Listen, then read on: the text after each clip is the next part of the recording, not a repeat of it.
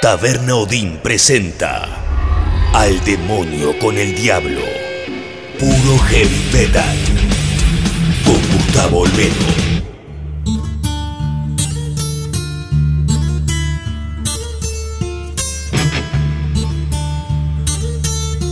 Aquí desde Taberna Odín, Honduras y Tames en Palermo, un nuevo episodio de Al Demonio con el Diablo. Dos horas de puro heavy metal está por comenzar. Estrenamos domingos, 22 horas, desde la plataforma tabernaodinlive.com. Cada lunes los episodios están disponibles ya en Spotify. Hoy vamos a seguir adelante con el repaso por las canciones, los discos, los artistas del año 1991. He retomado esa vieja costumbre de escuchar canciones. Hicimos todo un repaso por la década del 80, desde 1980 hasta 1990, y después de un periodo de descanso, aquí estamos nuevamente empezando a recorrer los lanzamientos más importantes del año 1991. Y además tenemos invitada, va a estar charlando conmigo en Al Demonio con el Diablo, Luli, cantante de la banda Un. Tu nombre es tu reino, tu voluntad será líbranos del mal. Sálvame, oh Dios. Poderosos se han alzado contra mí. Gloria al Padre, al Hijo y al Espíritu Santo. Como fue en el principio y siempre será. Amén. Salva a quienes depositan su confianza en mí. Dios mío, sé para ellos una torre fortificada frente al enemigo. Que el enemigo no tenga poder para dañarnos que el Señor esté con ustedes y también con nosotros. Oremos, oh Dios sagrado, Padre Todopoderoso, eterno Padre de nuestro Señor Jesucristo. Él quien envió a su único Hijo para aplastar al mentiroso. Pediré tu ayuda para alejarnos de su ruina y de las garras del demonio. Infunde terror a la bestia. Yo te expulso, maldito espíritu, en nombre de nuestro Señor Jesucristo. Al demonio con el diablo. Puro heavy metal.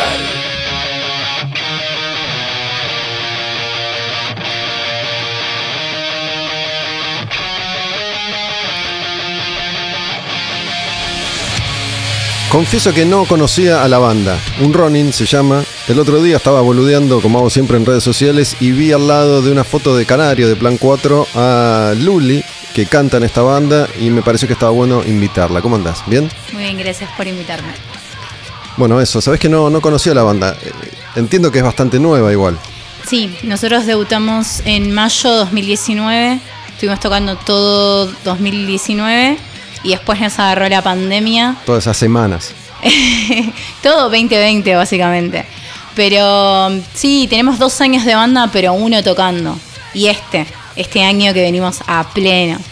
¿Y el otro día que yo vi el posteo este, tocaron con Plan 4? Sí, tocamos en Club Tucumán. Estuvo muy bueno el show, la verdad. ¿Un Ronin está bien pronunciado? Sí, un running.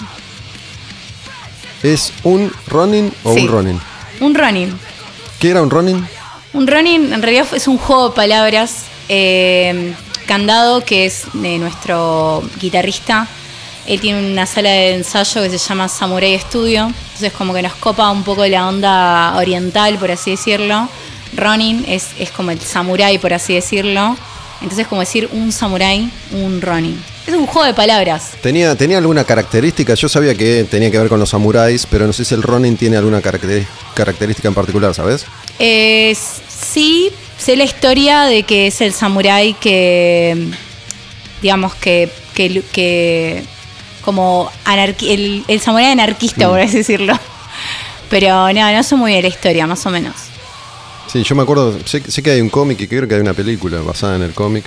Si no me equivoco, la, la hizo De Niro, pero no estoy seguro. Lo iba a googlear y me olvidé. Lo poco que pude ver también es que mm, sos straight edge Sí, y vegana. Sí, hace casi 10 años. ¿Cómo, ¿Cómo es ser straight edge hoy? ¿Cambió algo? ¿Los, los parámetros son siempre los mismos desde que, que empezó a darle forma, sobre todo el movimiento dentro del hardcore, ¿no? Yo creo que el straight edge, eh, si bien se impuso en los años 80 con Minor Threat, eh, creo que con el tiempo la gente, los, las crews, por así decirlo, fueron tomando su postura como Edge. Para mí el Stray Edge es un movimiento político, es ir en contra del sistema, es la, misma, la vida misma como política, ¿no? Eh, yo tomo más esos valores, más que nada, como mente limpia, por así decirlo. Yo me acuerdo hace, hace un tiempo, ya unos cuantos meses, estuvo Javi Casas de. Sí, le escuché. Lo escuchaste, bueno, de Nueva Ética. Y en esa charla que está disponible en Spotify, si la buscan, Al Demonio con el, con el Diablo, están todos los capítulos rotulados, así que solo tienen que buscar entrevista con Javi Casas. Yo hace muchos, muchos años para, para el CD Clarín había hecho una nota sobre el straight edge en el hardcore argentino, que recién estaba empezando y él era un nenito en ese momento que había participado de esa nota. Bueno, con el tiempo me fui interiorizando, pero en términos generales lo que la mayoría que escucha por ahí straight edge lo relaciona con el no consumo de drogas, eh, una buena alimentación, en general no tener sexo porque sí o promiscuo. Digo, por eso te preguntaba si no cambió un poco eso y como vos decís... Yo creo que los tiempos cambiaron, sí, pero... O sea, tengo la palabra como promiscuidad en el sentido de, no respetar a la otra persona más que estar con diferentes personas. Creo que hoy por hoy, 2021, uno es dueño de hacer lo que quiere, obviamente, con su cuerpo. Eh, y como te digo, yo el Stray Edge lo tomo más como un movimiento político en, contra de drogas, de alcohol. Hay muchos Stray que son no toman alcohol, no se drogan, pero comen carne y eso sí me parece un poco como, no sé, en contra, digamos, porque o sea, es mente limpia, pero sabes que comer carne está mal. O sea, es culturalmente está bien visto acá en Argentina, pero en el, movimiento político no, en este movimiento straight digamos, ¿no? Pero sí, los tiempos cambiaron un poco. Eh, no me considero promiscua igual, de todas formas. Eh, en un momento se decía que ser straight es eh, tener sexo por amor. Y la verdad es que es un poco complicado eso, ¿entendés? Qué sé yo. Por eso mismo te preguntaba, ¿no? No sé si, si surge o no seguido cuando hablas con alguien el tema del straight edge, pero que hoy, hoy en día me parece que de alguna, de alguna manera puede ser hasta limitante categorizarse en algo porque los conceptos son muy amplios y para cada straight edge el amor es una cosa, el sexo es una cosa, drogarse está bien o está mal, comer carne está bien o está mal. Para mí es ponerle un nombre a este movimiento político. De hecho yo creo que el veganismo tampoco existe. ¿El? veganismo tampoco existe. Son rótulos que a mí me representan eh, y llevo esta bandera, por así decirlo, con orgullo hace 10 años, pero creo que hoy por hoy en, estos tiempos tan consumistas eh, es como muy difícil.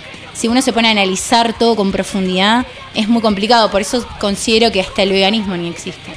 Sí, a mí me parece, siempre me dio la sensación de que las, las personas, sobre todo Digo, es, de nuevo, está muy ligado al hardcore. Sí. ¿no? Sí, y es como una cuestión de pertenencia, ¿no? De, sentir, formo parte de algo que, que, me identifica, que me gusta, que tiene que ver con la música que toco, que escucho. Entonces, formo parte de esta comunidad y después interpreto lo que a mí mejor me parece que es cada cosa. Claro, totalmente. De hecho, me he topado con gente que me decía, ay, vos no tomás, no, no te drogás, yo tampoco. Ah, entonces yo también soy distrae. No, porque vos no escuchás hardcore, o sea, es como, es como el sentimiento también, más, más allá de lo, del, símbolo de pertenencia. Es el símbolo, esa pasión por el hardcore. Que, sigue vigente, mm. ¿no? Y que hoy en día se, siguen, se siguen identificando con la X. Sí, yo la verdad es que hace mucho no me pinto las X en, en, las, en resis. Digo, esto capaz que hay gente que no sabe. En su, en su momento, pintarse una X o tatuarse una X en, el dorso de la mano era un símbolo. Soy en realidad, todo, En realidad todo pasó porque en Estados Unidos, para eh, cada vez que las personas entraban al bar, los menores los identificaban con las X. Entonces el que tenía la X en la, en la mano... No, tomaba alcohol. el que de la barra no le podía vender alcohol. Y bueno, Minor Tree toma este símbolo, por así decirlo. Pero yo el stretch lo tomo más como movimiento personal, más que nada. Eh, por ahí hago más conciencia sobre el veganismo, quizás. No hablo de la gente del stretch, es algo como muy mío, muy personal. ¿Y qué, qué, qué edad tenés? 20. 29. 29. ¿Te, te pusiste a investigar en un momento Ian McKay, que es el de Minor Threat Fugazi, Ray Capo, los que iniciaron un poco este movimiento dentro del hardcore, que en su momento también después tuvo su corriente Krishna, algunos hoy en día siguen profesando esa, esa fe dentro del hardcore. Sí, igual eh, yo no soy muy fan de YouTube of Today, pero es un poco contradictorio. Conocí el Stray Edge por vieja escuela, no ética de acá. Eh, me gusta mucho Air Crisis, eh, no sé, otras bandas más pesadas, eh, Col- Gossip, eh, otras bandas más under, Inclination, eh, Regulate, son todas bandas más under. Eh, no sé como lo comercial, ¿viste? ¿El under es un valor? El under es un, un espacio, no sé, de bandas. Por ahí Youth of Today, eh, esas bandas fueron como más, más grandes, más comerciales. Yo seguí como las bandas más abajo. Sí me gusta mucho Judge, Gorilla Biscuits, son las bandas, una de mis dos bandas favoritas. Que hace, bueno, el año, el 2019 los fui a ver a, a Lizzy Hardcore. Fui para allá, para Estados Unidos, fue, fue una locura. Fue increíble. Se me ocurre que eso no, no cambió demasiado, ¿no? La forma en la que se viven y se desarrollan En- los, los en conciertos. Estados Unidos no, acá no, no existe. Yo mm, encuentro un Stray en la, calle, en la calle y me dan ganas de abrazarlo, porque es algo que ya no existe. Acá está muchísimo el consumismo. Mismo cuando vas a, a- voy a fiestas, yo también, aparte de ir a recitales, y se ve mucho la droga, el alcohol, y pero en Estados Unidos sí, me, me llamó la atención de que hay gente en los recitales con las X. Acá no existe eso. Y acá, digo, el, el- el- el momento de oro del hardcore fue en Los 2000, en los, más sí, o en los menos. 90, antes Sí. incluso, cuando aparecieron todas las bandas del Buenos Aires Hardcore, que como un movimiento efervescente duró bastante poco, aunque hay algunas bandas que, muchas, que, que sobreviven o que regresaron después. No sé, minorías como el, el caso emblemático de, de la única banda que tuvo una carrera ininterrumpida Sí. desde hace ya 30 años o más. Pero bueno, siempre fue muy chico en, en Argentina Sí. ese movimiento. Eh, yo me acuerdo en los 90 que además es un, es un momento clave para la Argentina porque empiezan a venir las bandas y cuando empiezan a venir bandas como Biohazard y, y empieza a haber una identificación con, con ese sonido. Pero también me refería un poco justamente a, a eso, ¿no? Si yo escucho a tu banda, musicalmente se sostuvo ese sonido y ese, es- esa forma de tocar hardcore. Sí, sí es un hardcore metal también, no es tan hardcore, hardcore como decir Madwell, por, por así decirlo. Pero sí, tratamos de mantener más o menos la línea, por así decirlo. Eh, no podría especificarte, digamos, puntualmente qué es un running, porque es un conjunto de, cinco músicos que se juntan a componer y a hacer música. Es un poco de, de, no sé, la personalidad de cada uno. Y, hay- y también acá juegan mucho también, eh, no sé, los diferentes estilos de vidas de cada uno, la edad también, porque yo soy la más chica. Yo, digamos, mis compañeros de banda son mucho más grandes. Entonces también juega mucho eso. Capaz que yo escucho otras bandas que ellos ni conocen, como ellos escuchan bandas que yo ni conozco también. Y eso está bueno también.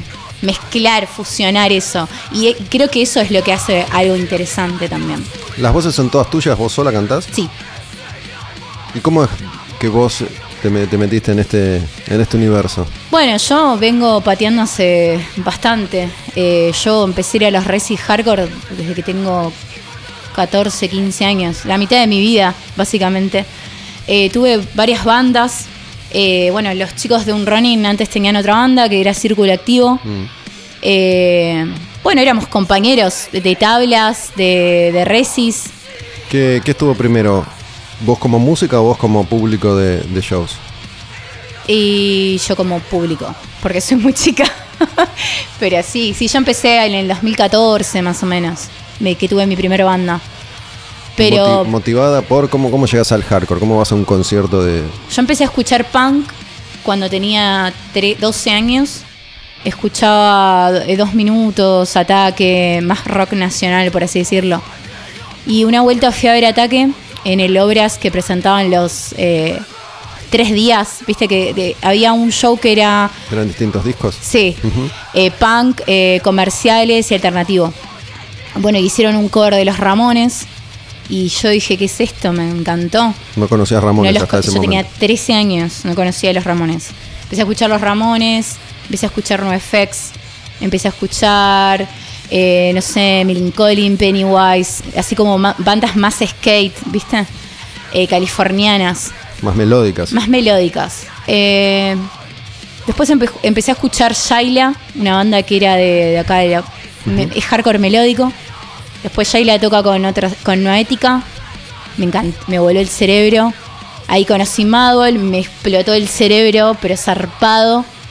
Y después empecé a ver otra salida, orientación y todo lo que es la Buenos Aires hardcore. Y me voló el cerebro mal. ¿Te Yo- gustó más la parte más, más heavy del hardcore? Claro, la, más, la parte más extrema. De hecho, cada vez escucho más extremo. Si bien también escucho más pop también ahora, eh, o música más urbana quizás, pero me gusta mucho el beatdown, el deathcore, tipo cada vez más como más pesado, como más... ¿Estás probando cantar así también? Eh, no porque la banda no, ameri- no amerita eso. Eh, si en, algún mom- en realidad en la banda queremos meter más melódicos. Yo canto melódico también, de toda la vida en realidad. Eso te iba a preguntar. En las canciones de la banda no hay. No, solamente eh, enemigos en la misma tierra. Hay una parte que canto melódico. Y si vos te pones a escuchar con atención, se escucha esa melodía y con mis gritos queda una fusión preciosa. Pero tenemos pensado empezar a cantar así melódico, funcionado con gritos. Eh, pero no, no, no más lo que es más can- cantar de, más gutural, más pic, hacer gritos, gritos eh, como eh, pic, squeal y todo eso no. Yo a veces hago igual porque me encanta, pero no. Y um, bueno, nada, después, em, em, bueno, nada, empecé a escuchar eh, Nueva Ética y ahí me fui metiendo, viste, un poco más. Círculo Activo yo los iba a ver y ellos estaban buscando, bueno, Círculo Activo se separa, empieza este proyecto Un Running y lo interesante es que ellos hicieron una audición para buscar cantantes. Y la propuesta era que vos para, para audicionarte, ellos me pasaron un, un Google Drive con 12 canciones, tipo eh, maquetas. Y me dijeron, de estas 12 canciones, elegite una, la que vos quieras. ¿Eran canciones nuevas? No eran canciones de la banda. No, eran canciones nuevas. De un proyecto, un running, que en ¿Ya ese tenía momento ese no, nombre? no tenía ¿O- nombre no? En, ese, en ese momento. Y me dijeron, bueno, elegí de estas, todas estas canciones, elegí un tema y hacerle una, una letra. O sea, esa era la audición. Y para mí fue, a mí me encantó porque yo como que cada vez buscaba como, no sé, desafiarme más en lo que yo hacía, ¿viste? Como ir evolucionando musicalmente, como músico, yo. Y bueno, hice un tema y a los chicos les encantó. ¿Está entre las canciones que llegaron a grabar o- Sí, o, no? eh, es triunfante el tema. Que después se, el tema se disolvió un poco, ¿no? Es- Esa es como, está la temática. Eh, cuando a la hora de componer, componemos con Mati, el bajista. Componemos muchas de las canciones. Eh, lo que es eh, composición a, a nivel escrito, ¿no? Las letras. Las letras. Y sí, era triunfante, quedó. De, hecho, la otra vuelta lo estábamos escuchando y nos cagábamos de risa porque era como muy, todo muy crudo, ¿viste? Pero sí, sí, es- fue muy interesante eso. Fue una, un desafío para mí. Y de hecho creo que desde que empecé a tocar hasta ahora mejoré muchísimo. Si vos te pones a escuchar Triunfante y escuchás eh, Este es el fin, que es el último single que sacamos, hay una diferencia bastante grande a nivel banda y a nivel de mi voz también. Y eso está buenísimo. ¿Fuiste la única chica que audicionó? Sí. Estoy tratando de hacer memoria y no recuerdo ni una otra chica en banda hardcore en, en Argentina y, y menos cantando y cantando como cantás vos. No sé, Eh, capaz que se me escapa alguien, pero no, no lo hay, recuerdo. hay bandas, Anders. Eh, yo creo que perduré bastante en el tiempo, porque 2014, 8 años. 8 años que yo no paré. Tuve en total 5 proyectos con un running. Eh, Súper activa todo el tiempo, siempre orga- organizando recitales, eh, armando movidas. Tuve un sello que editaba bandas. Tuve ¿Cómo, se llama? Frontline Records. eh, hice un fanzine que tenía un poco la idea de promover el hardcore y también me echar un poco con, la, con el straight edge, con el ¿Un fanzine veganismo. digital o en papel? En papel. Sí. Viene lo hazlo tú mismo como a mí me gusta. ¿Eso te enganchó de, de- de esta escena? sí, Digo, Me fuiste encanta. por todos los, por todos los frentes. sí, sí, sí. Hasta que creo que por fin pude. Ahora estoy trabajando a dedicarme a, a ensayar, a componer, a tocar. Como que finalmente pude, mi cabeza pudo dedicarse solamente a eso, porque antes tenía que hacer todo eso, lidiar con los músicos, lidiar con las bandas, lidiar con los lugares, con todo, con la gente, con las entradas, con fotógrafos, con todo, todo el tiempo. Y creo que fue como un refuerzo que valió la pena, porque hoy por hoy creo que me he ganado mi lugar. Escuchamos una canción, Luli Luli, cantante de Un Ronin. ¿Triunfante es triunfarte o, o perdedor? ¿Se transforma en esa canción? Sí, Sí. es la primer, el primer tema que salió de un running. Yo propongo escuchar ese, ¿querés? después escuchamos otro igual, pero. ¿Sí? Triunfante o perdedor se llama, entonces es- esta es un poco la canción que te mete en el grupo, digamos, ya que después se fue, fue mutando. Claro. ¿Sí? Escuchamos esa canción, después seguimos charlando con Luli de Un Ronin.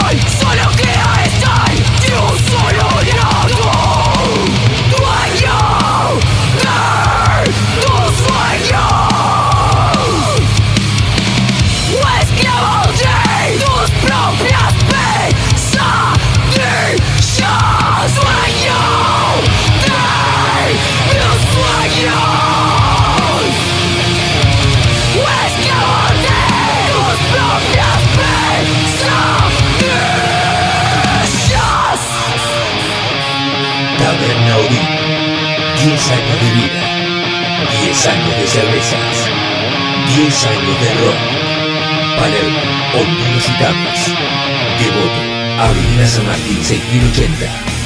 En redes sociales, arroba tabernodin, arroba tabernodin arroba tabernodin club. El diablo es maligno, tentador, la serpiente del Génesis, dragón del apocalipsis, padre de la mentira.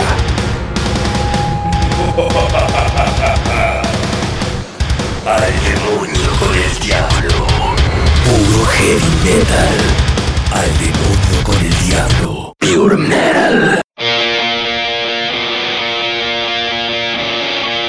Escuchábamos recién Triunfante o Perdedor, una de las canciones de Un Ronin. Estamos charlando con Luli, cantante de la banda. Y mm, cuando, cuando empezamos a conversar hace un rato y yo enumeré una serie de características que supuestamente tienen que ver con straight edge y dije sexo promiscuo, me pareció que pusiste cara porque me imagino, digo, vos, según vi, tenías una cuenta, vos generás contenido Sí. erótico Sí, sí, sí. en, Eh, en porno. porno. Sí. Por lo que me pareció entender es que Instagram te censuró, te cerró una No, en cuenta. realidad ¿O qué me pasó? denunciaron. O sea, Instagram me mandó una notificación diciéndome que, eh, denuncié- que me cerraban la cuenta por 30 días por infringir normas. Pero yo a Instagram no subo nada. Porque Instagram subís una foto en, en bikini y ya te censura. Es alguien que me denunció. Tengo varias cuentas fake que me que todo el tiempo me, hacen cuentas con mi cara, con diferentes nombres. Hay, hay, hay varios hates. Hay muchos fans y también muchos hates.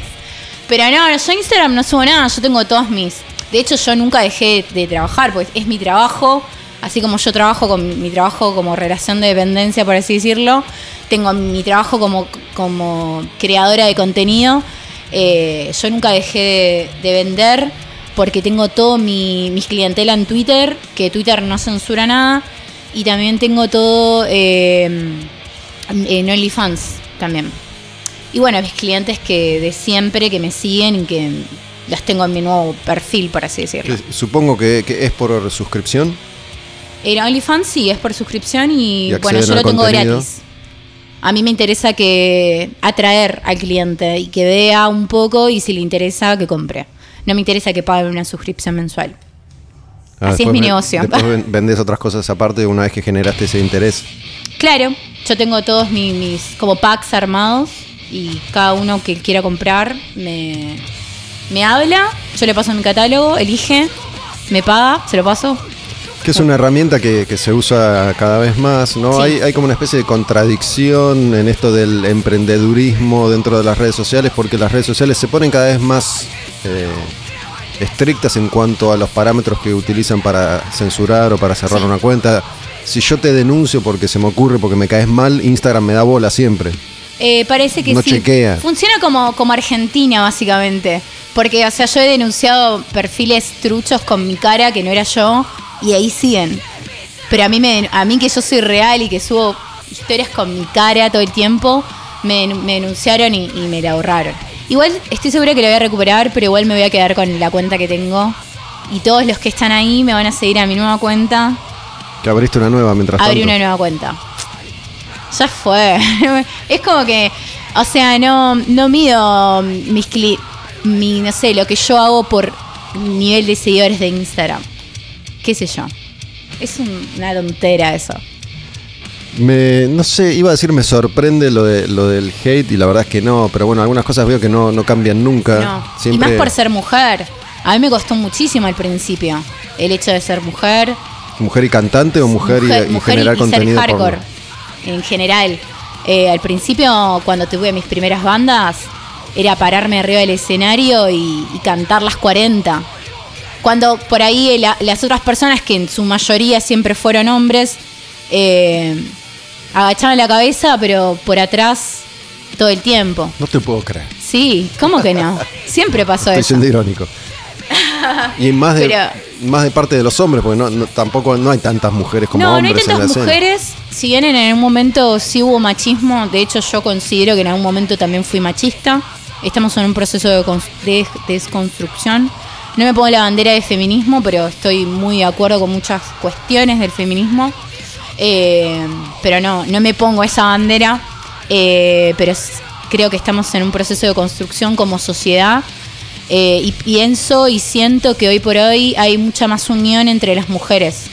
Y lamentablemente el hombre, no sé por qué hacen esas cosas. Qué sé yo, cada vez menos igual. Es, es una persona o dos que no tienen vida. Que además en, en las escenas como, como esta, que son chicas, empiezan, se conocen absolutamente todos. Sí, y la mejor. Yo siempre trato de, de incluir, siempre que estoy arriba del escenario, agradezco a las pibas por venir a los recitales y agradezco a todas las personas por, por poder compartir esto que no tiene género, porque la música no tiene género, de por sí. Se me ocurre, no sé, que, que tu presencia habrá servido para, para acercar más Sí. mujeres que por ahí o tenían algún tipo de, de temor o, o no se sentirían cómodas o representadas o no sé. Sí, me llegan mensajes de chicas diciéndome que, que digamos como que, no, es muy como, no sé, me pongo roja porque me dicen Decilo, como decilo. que me inspirás, eh, la verdad es que sos una grosa y me re gusta lo que haces y quiero aprender a cantar como vos. Y, y es súper lindo también, ¿no? Porque una, o sea, como que yo también luché tanto para poder llegar a, este lugar eh, y ganarme este lugar, este respeto también, que es súper, súper valorable. Tanto de mujeres como hombres, pero más de mujeres es como súper lindo.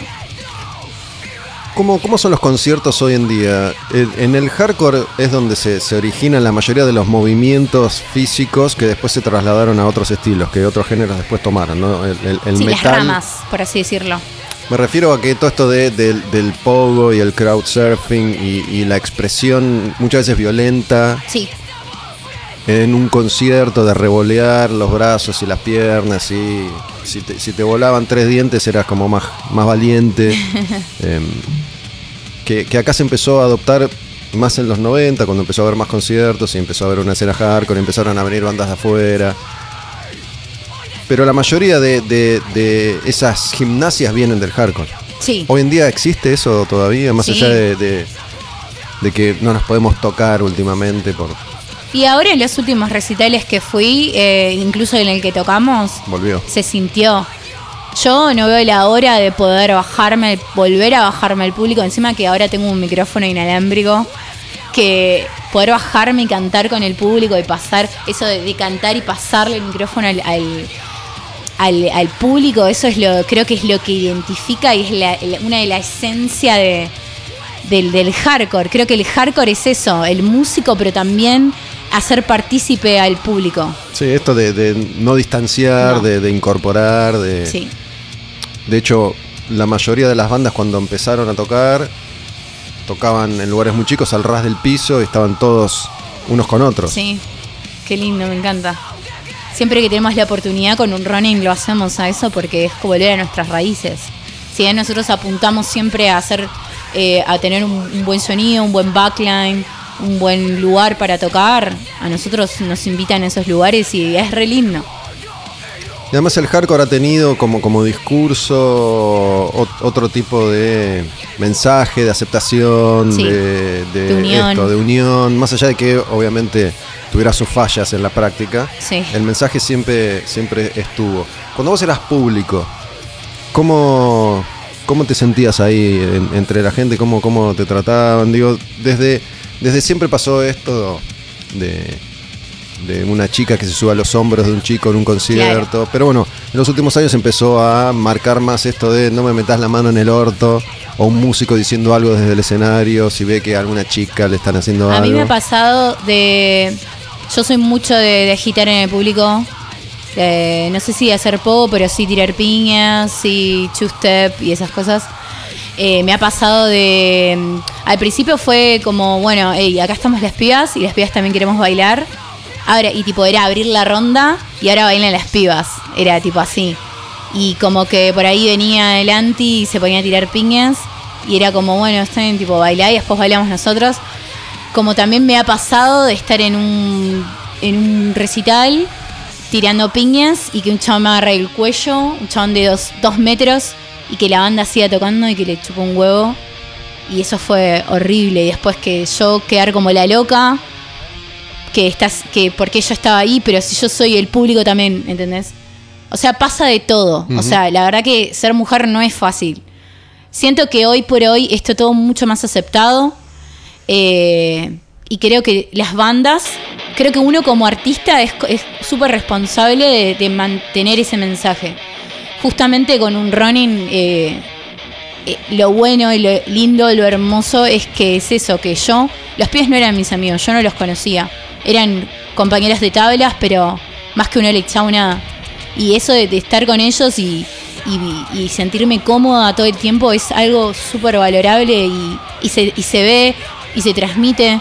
Y ellos a la hora de estar también en escenario, si bien yo soy la, front y hablo con el público y demás, eh, por ahí Mati, que es el bajista, o Candy, que es el guitarrista, hablan el público, siempre se dirigen como las, los, eh, y hay que generar conciencia uno como artista y hacia el público también y, y- y enseñar que eso, que, que la inclusión, ¿no? Que la música no tiene género directamente. Cuando, cuando te probaste en la banda, que contabas que, que agarraste esta canción y triunfante es una palabra tuya. No, ¿De qué, mm, digo, te iba a preguntar de, de qué la iba la letra que, que preparaste para, para esa audición? No sé, como que la letra eh, para mí iba como que querían poner un mensaje de como ir en contra de- del, del, sistema. Como en un momento de- la canción dice, nunca es tarde para enterarse de la forma en que nos mienten. Gracias a ellos siempre mueren víctimas inocentes. Y como, como poner... eh, sin decirte, eh, o sea, vos- para vos, vos lo tenés, es como de libre interpretación. Para vos puede estar hablando de, no sé, de una persona, de una injusticia, de algo que pasó, de un robo. Para mí puedo hablar del veganismo, ¿sí? Eh, entonces, como metafóricamente sería, no me salía la palabra. Eh, y bueno, esa metáfora la pusimos con Mati, más que nada. Pero lo mío era más crudo, más hardcore, más rima, más rapeado, por así decirlo. Como que también estoy en proceso de aprendizaje, de poder aprender a componer metafóricamente, porque la idea en un running es que las letras no se queden en una idea solamente, que alguien la escuche y la pueda interpretar como libremente, digamos. Ahora tenemos un nuevo tema que está por, por lanzarse en cualquier momento porque ya está listo, que en, en sí la idea habla sobre el patriarcado, ¿sí? Pero si vos escuchás la letra, vos la podés interpretar como quieras y eso está buenísimo. Posta que está muy bueno eso. Decías hace un rato que, que además de la banda y, y del contenido porno que haces, tenés otro laburo en relación Sí. de dependencia. Sí, trabajo para Provincia Net. Atención al cliente de cuenta DNI. Nada ahí, que ver. ahí la pasás genial, ¿o no? Eh, estoy en mi casa, trabajo seis horas, qué sé yo. No me pagan mucho, pero trabajo seis horas y estoy en mi casa y tiene sus pros y sus contras. Tenemos toda la, bur- la burocracia de la empresa. eh, ¿Está por eso- tercerizado eso o es del Estado? eh, no, es una empresa privada. O sea, básicamente Banco Provincia terciarizó, eh, hizo, creó empresas para terciarizar a sus empleados y por eso yo no soy bancaria hoy. Y hago un trabajo de bancario, básicamente. Pero bueno, Argentina. Eh, pero bueno, volviendo un poco a esto de la venta del contenido, que muchas hay mucho tabú también por el tema de los cuerpos y, y demás. eh, yo creo que me prostituyo más en mi trabajo como atención al cliente que como yo vendiendo contenido, porque yo te puedo asegurar que la paso mucho mejor vendiendo contenido.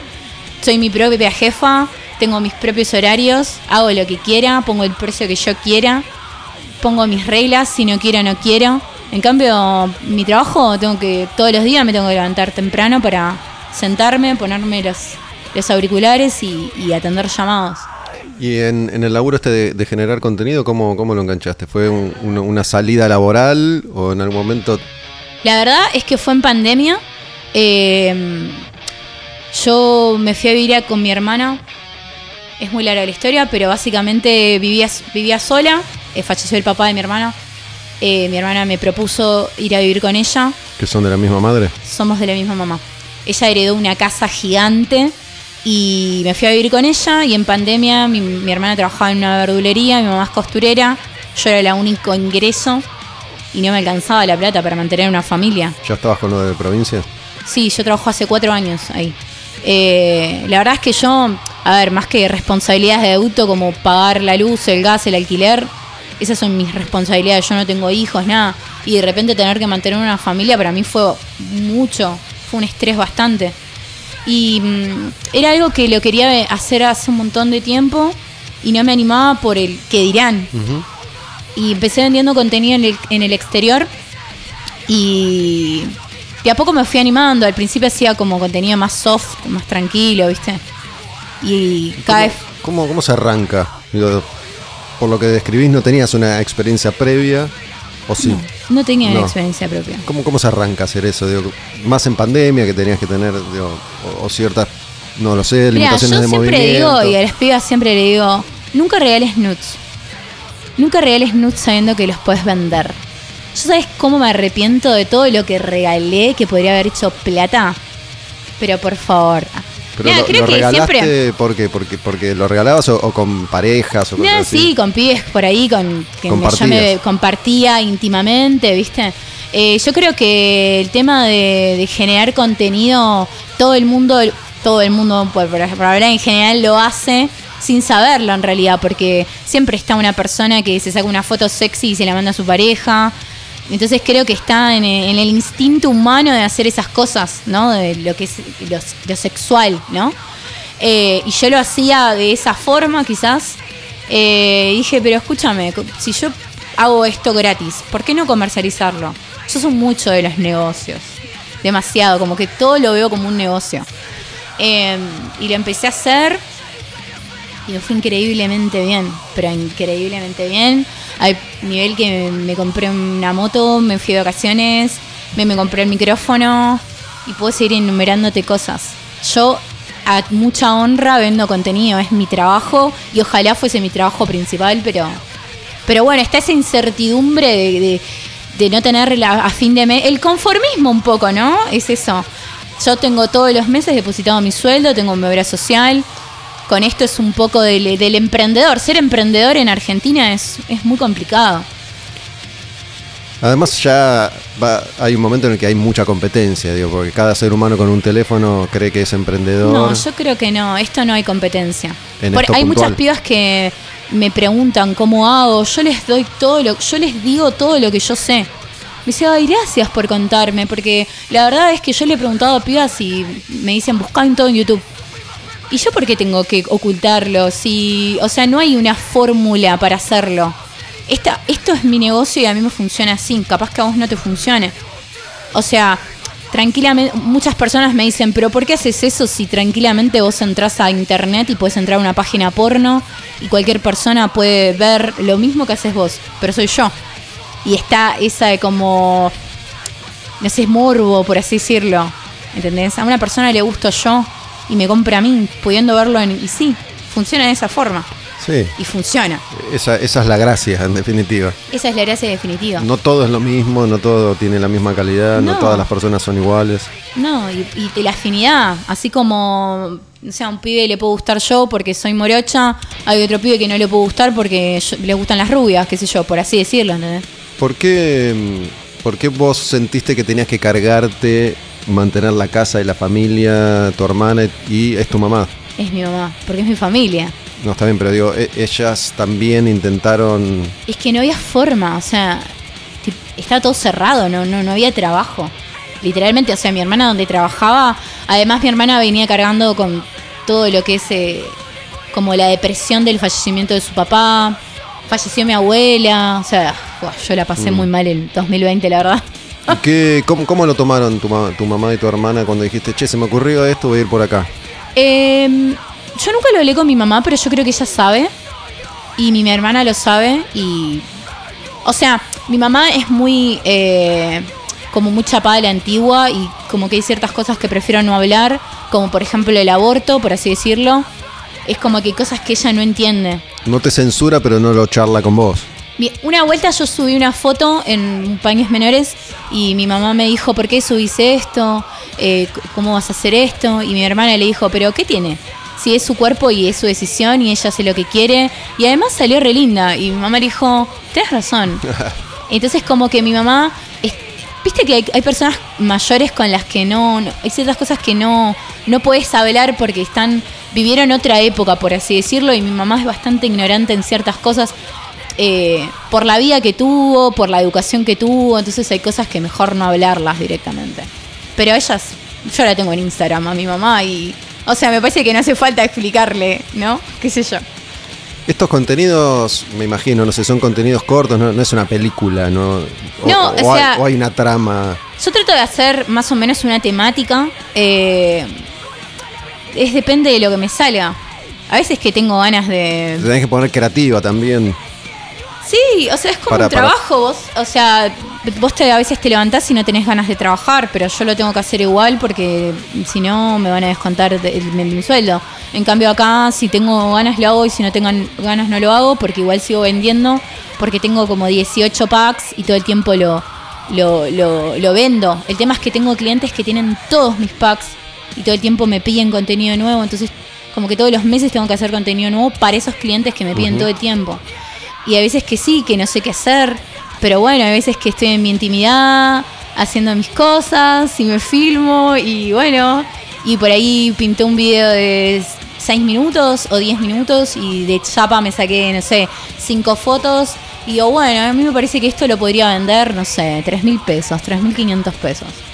¿Eso te lo producís vos? Todo yo, ¿Grabás, editás vos? todo. O sea, no tiene edición igual. No. Es todo como sale y sí le pongo marca de agua. Así que que me compre y lo divulgue, va, a- va a volver a mí porque me van a buscar en Instagram. ¿Y estás sola o interactúas con otras personas? Interactúo con otras personas. Solamente tengo uno que interactúo, o sea, lo que es porno, por así decirlo, que tengo sexo. Y después otros que amigos que me ayudaron. Me gustaría tener, eh, generar más contenido, pero no tengo pareja. Y es complicado, porque a veces, tipo, por ahí salgo con un pibe y por ahí no le gusta, no, yo no me quiero exponer a esto y está bien porque es su decisión, como así él me tiene que respetar a mí que yo hago esto, esa persona también me tiene que respetar a mí que yo hago esto, ¿no? ¿Y cómo, cómo te va en ese sentido? Cuando, Eh, cuando conoces a alguien. La verdad es que no salgo con nadie, o sea, es súper... La gente piensa que por ahí yo estoy con mil chabones todo el tiempo, pero te juro que yo no cojo, por así decirlo. Y bueno, Solo si me pagan. ¿Eh? Solo si me pagan. Solo se me paga por verme. No, la verdad es que te, te digo la verdad, o sea, no. Porque soy muy. Como para estar con una persona realmente me tiene que gustar. O sea, como que realmente no estoy por una persona por estar. Por eso iba por el lado de la promiscuidad. Yo no me considero promiscua. Yo simplemente No, estoy yo ese término porque era un término que se usaba. No, no, sí, sí. Yo considero el término promiscuidad como esto te decía, como no respetar a la otra persona cuando estás en pareja, por así decirlo. Eh, pero no, no salgo con chicos. si esto me sirve para algo, pero no, no, no salgo. O sea que no, por el momento no, no tuviste que atravesar esa circunstancia de, che, mira, lo que yo hago es esto. No, salí con un pibe que se copó, hicimos y después no funcionó. Hicieron contenido. Hicimos contenido, el chabón se recopó. Pero no te pasó a estar con alguien que comparte tu vida, pero no participa de tu contenido. No, no me pasó, porque no salgo con chicos. Pero bueno. Sabes que me quedé pensando en algo porque dijiste que cuando empezaste a generar este contenido te fue re bien, te compraste una moto, te compraste esto, te compraste el otro. Y voy a contar una intimidad, pero recién cuando estábamos escuchando la canción, eh, contaste que tenés un problema de audición Sí, y que no tenés in-ears porque sos pobre. sí, Usaste la palabra pobre. sí. Y yo recién te imaginé tirando dólares para el, para el Sí, techo. es que sí, lo que pasa es que también, a ver, yo te voy a, te voy a poner en contexto. Yo, desde que tengo 18 años, siempre trabajé, siempre me pagué mi, mi universidad. Yo me- soy diseñadora indumentaria, eh, me recibí, todo siempre fue pasito a pasito. Y siempre trabajé en call center. Y trabajar en call center es, gana, es igual a ganar miseria. Ujú. Y de repente, yo tenía dos sueldos más. O sea, yo me compraba, no sé, una zapatilla porque tipo las que tenía ya no las podía usar más. Y de repente yo tenía mi sueldo y tener dos sueldos más, como que lo disfruté, ¿entendés? Como que me compré el micrófono igual, que te, me te compré. trataste bien, te, te diste tus Me gustos. mimé, me, mi- me mimé de tipo de todos estos años que yo no pude hacer lo que cualquier persona puede disfrutar de su. Porque uno trabaja al fin y al cabo para pagar las cuentas y no tiene que ser así. uno tiene que trabajar para poder disfrutar de su plata, de, de lo que trabajan, por así decirlo. Para realizarse, idealmente. Claro, entonces como que de repente, ahora te digo, hoy por hoy no tiro manteca al techo, pero puedo salir a comer algo, puedo salir a comprar unas zapatillas o comprarme, no sé, me compré un lavarropas, pero tengo mi vida aparte de la música y cosas también, otras cosas importantes. Yo lo de la moto en realidad fue una inversión, justo una- un pibe vendía una moto, yo tenía la plata y la compré. Ni siquiera sé andar en moto, sé que me quiere enseñar. Bueno, estamos buscando eh, alguien para coger, Alguien para coger, alguien que me enseñe andar en moto. a andar en moto. No sé si para coger, pero por ahí un amigo. Alguien para compartir y armar contenido. Claro, para mirar películas en Netflix. ¿Cómo, ¿Cómo fue arrancar cuando empezaste a generar contenido? ¿Te salió naturalmente? ¿Te sentiste cómodo enseguida? ¿O fue como un proceso? Fue un proceso. Yo, hoy, hoy pero las pibas me hablan y me dicen, eh, ay, pero a mí me da cosa. Le digo, vos tenés que, siempre tenés que hacer, es como la vida misma. Vos tenés que sentirte cómoda con lo que haces, si no, no lo hagas. Es así. Yo voy paso a paso. Hoy por hoy estoy súper abierta a, a clientes que me piden ciertas cosas y yo lo hago. Mientras me paguen, aparte yo pongo el precio también. Pero mm, es paso a paso. Yo al principio vendía eh, algo súper soft. Era tipo mirarme a la cámara y desnudarme. Ni siquiera se me veía mi, mi vagina, por así decirlo, ¿entendés? Y ahora es algo porno. Es algo más extremo. Pero mm, me costó un año hacer todo ese proceso, ¿entendés? Tiempo a tiempo. Me sigue, me sigue resultando un, un poco gracioso digo, con, con toda esta etapa de construcción y de feminismo, y qué sé yo, todavía no encontramos la forma de decir concha. No, Eh. Viste que pija está como más aceptado. Sí. La concha es como fuerte. A mí me parece. entonces, Vagina es raro, Yo lo- concha no, es concha lo, lo tomo como la- el animal, el, la almeja. Sí. Para mí llego vagina, mi vagina. Porque oh, cuando me, me habla me dice, ah, mostrame tu conchita. Eh, eh, Me suena muy vulgar. ¿Entendés? Sí, el, el, yo no digo pene, digo pija, pero yo digo vagina. No sé, lo tomo re natural. Sí, pero me, me parece que no termina de representar lo que uno a veces quiere representar. Como vagina me suena más pene, Ah, puede concha ser. más a pija. Sí, no sé, me parece muy, muy chocante Por concha, eso. puede ser. No sé.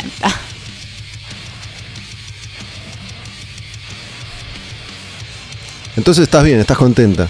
Sí, se te nota, se te nota. orgullosa. Yo, a, tipo, a donde voy o cuando hablo con alguien, ¿de qué trabajas? Yo trabajo para Provincia Net y vendo contenido. O sea, es mi trabajo, a mucha honra. Yo pago mi alquiler con mi trabajo, con el- la venta de contenido. Hay, hay un mercado internacional, digamos. Sí. Yo conocí, hice, hice una nota hace un tiempo con una chica que es, que es Suicide Girl. Ah, eh, hice el set para Suicide Girls, pero nunca lo presenté. Que me parece que va, es más un- es, más erótico, ¿no? No, no, no es llega a ser- erótico. Es erótico. Eh, lo tengo Pero que como que hay, presentar. como que laburan, las que se enganchan bien, laburan más para afuera y cobran en dólares o en Sí. euros y es otro plan. Sí, yo tengo muchos clientes en, en el exterior. Eh, qué sé yo, a algunos ni siquiera les interesa eh, que les venda contenido, como que quieras que seas su novia virtual para hablar y solamente eso. ¿Y, eso lo haces también? Sí, qué sé yo, chateo. Igual que sé yo, con mis clientes también chateo. A veces que tipo un pibe me compra contenido y terminamos hablando de cualquier banda hardcore o hablando de qué cara que está el tomate, no sé, cualquier cosa. O sea, yo hablo con la ¿Y gente. te encontraste con, con clientes tuyos que consumen tus, tus contenidos en un show? Sí. Fue bastante chocante para mí. Me sentí rara. Me sentí rara. ¿Te eh, porque- más expuesta ahí que estabas cara a cara con sí, alguien? sí, no me molesta. Pero es como que. Yo lo tomo como el, el super fan. Porque ese fan me va a ver a. Él, él es con, él consume todo lo que Estás yo. hablando de una persona. Eh, o en general. Sí, yo creo que hay más, pero que no sé, porque también hay, hay cuentas fake que, que se me, me hablan y yo no tengo un problema. Mientras me paguen está todo bien, pero hay una persona que yo recuerdo con, con nombre y apellido que mm, una vuelta estaba, ni siquiera había ido a un reci, había ido a Plan 4 a la puerta, a- a- porque yo voy a todos los recis a, a, volantear. a volantear bien a los de los 90 porque me encanta interactuar con la gente, hablar ahí. Y me dice, hey Luli, ¿cómo estás? Nos sacamos una foto. Y yo ni siquiera estaba en mi show, o sea, estaba en la puerta de Va de nuevo. Y, mm, y nada, y después el chabón me habla o sea, me etiqueta, sube su foto de acá con Luli, un Ron y no sé qué. Y cuando me etiqueta veo que arriba me había comprado. Y fue como... Pero bueno, qué sé yo, aguante, me encanta que me apoye la gente. Re. Che, ¿y qué, mm, qué- qué bandas, además de las que mencionaste? Digo, Plan, Plan 4 es como un referente para todos los grupos, si bien es una banda que no solamente hace hardcore, pero tuvieron su- sus orígenes, Sí. ¿no? Raíz en su momento, al principio venía más de, de una extracción hardcore y qué sé yo. Y es una banda que es, que es referente y es un grupo, digo, canario, es un tipo que hace 35 años que está en la escena, es como un sobreviviente, ¿no? Sí. Este, lo, lo conozco hace muchísimo tiempo. Y incluso como- como vocalista me parece que debe ser un referente para todo aquel que quiera cantar o gritar. Mi referente fue Candace eh, de Wall of Jericho.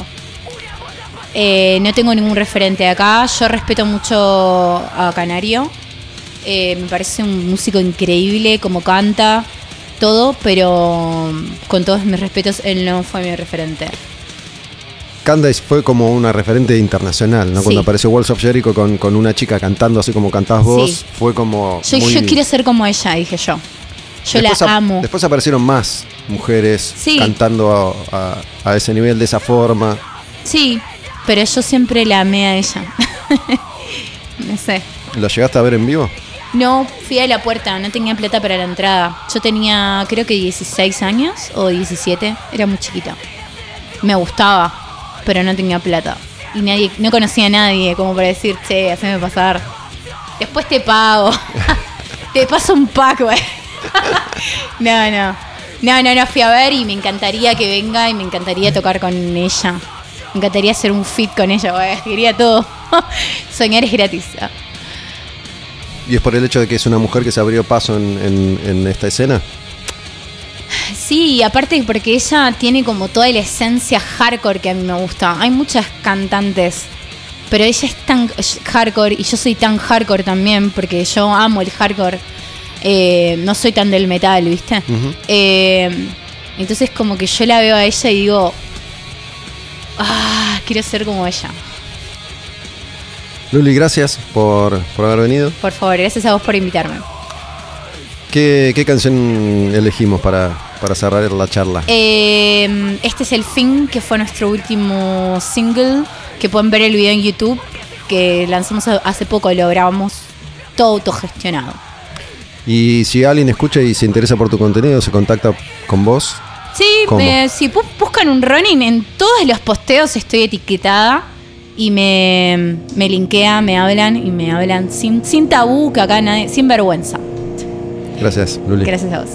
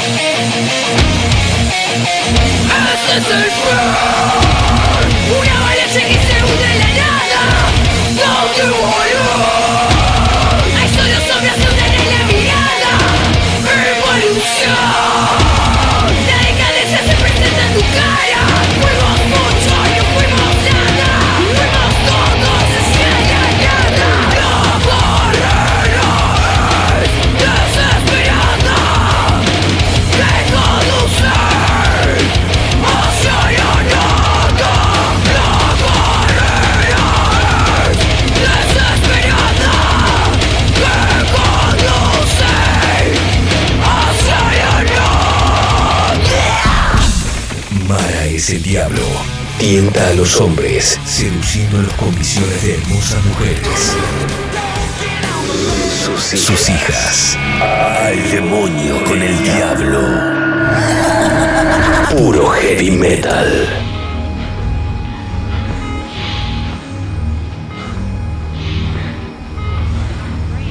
All right, I'm gonna zap her again. Charge up the paddles. Come on, let's go, let's go. Sorry, Doctor. Hold the compressions. Clear.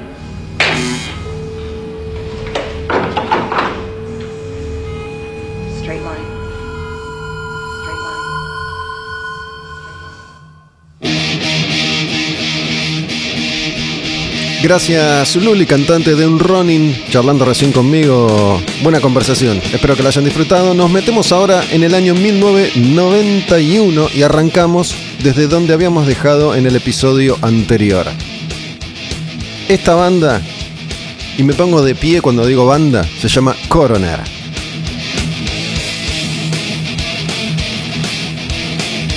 Es tal vez el mejor disco de Coroner. Se llama Mental Vortex, año 1991 y la canción Divine Step.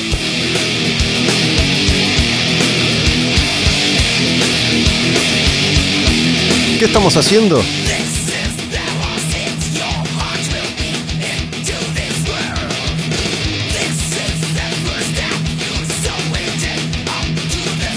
Te cuento porque tal vez sos nuevo, sos nueva en esto del demonio con el diablo. Durante muchos programas, muchos episodios, fui recorriendo la música, el heavy metal de la década del 80. Arranqué en 1980 y cerré en 1990. Dejé un tiempo, dejé pasar un tiempo sin armar estos contenidos y me pareció que era oportuno ya retomar esto que tanta gente me venía pidiendo. Arrancar o continuar, mejor dicho, con la década del 90, que es una década de importantísimos cambios en el mundo del rock y del heavy metal. Así que vamos a ir haciendo eso, arrancamos ya en el programa anterior con las primeras canciones. Estamos hablando de un año en el que fue clave para el death metal clásico. Ya en eh, el episodio anterior escuchamos canciones de discos de Autopsy, de Bolt Thrower, de Cannibal Corpse, de Carcass.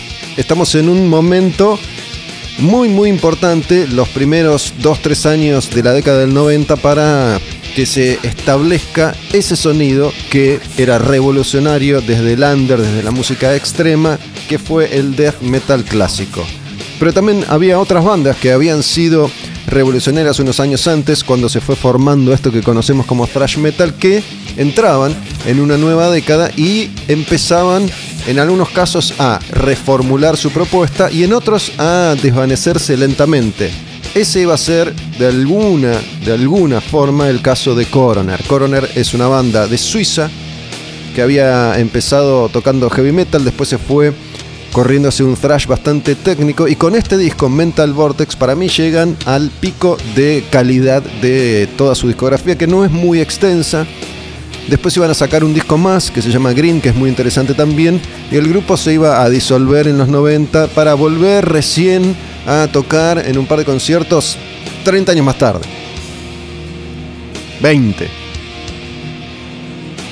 Era un trío, Coroner, que formaba parte de la avanzada europea desde el sello Noise, un sello clave para la difusión de bandas europeas primero y de todo el mundo después, ahí donde editaron sus discos grupos como Halloween, como Sodom, Creator, Running Wild, montones de grupos que desde ese pequeño sello independiente alemán conquistaron el mundo.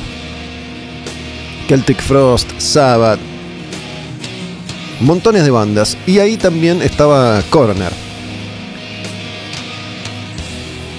Y este disco es clave.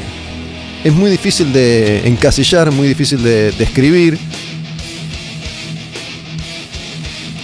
Porque bajan un poco las revoluciones, ya no van tan rápido, no es tan técnico, pero las canciones están perfectamente armadas, perfectamente elaboradas. Son muy buenas estas canciones de alguna manera te digo, te envidio si recién estás descubriendo por primera vez en tu vida la música de Connor con, con este disco Mental Vortex.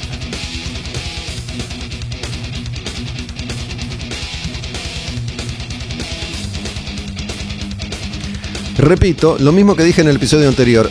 Esta vez, en el repaso por la música de la década, me voy a concentrar casi exclusivamente en el heavy metal. Ya acá no va a haber rock, no va a haber baladas, no va a haber rockitos pesados, no vamos a escuchar a Guns N' Roses, no vamos a escuchar a Nirvana, no vamos a escuchar a los Chili Peppers. Cuando hice el repaso por la década del 80 fui un poco más permeable a esos sonidos. En este caso quise ser un poco más específico, un poco más puntual. Así que si no es heavy metal, acá no lo vas a encontrar. Tampoco voy a incluir muchas bandas under o de culto que me encantan, pero esas me las reservo porque cada tanto agarro un puñado de esos grupos o algún grupo en particular y me meto de lleno con esas bandas que no formaron parte de las agrupaciones que mm, alcanzaron cierta, al menos, masividad. Esta es la primera canción de Coroner que vamos a estar escuchando, se llama Divine Step. Vamos con una más de ese mismo disco, Coroner desde Mental Vortex y este temazo que se llama Semtex Revolution. Empieza de abajo, ¿eh? igual que la primera canción, empieza ahí de abajo y sube con el riff de Coroner que apuntaba mucho hacia esta forma de construir la canción con este disco. Cambiaban también la forma de producir, la forma de sonar, los tonos, los arreglos. Un avance muy importante. Lástima que salió en el 91.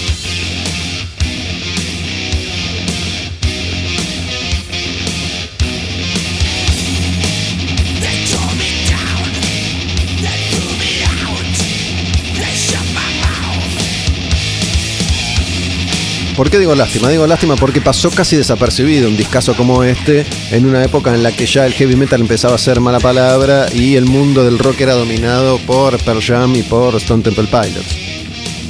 Bueno, a Stone Temple Pilots le faltaban un par de anitos más todavía.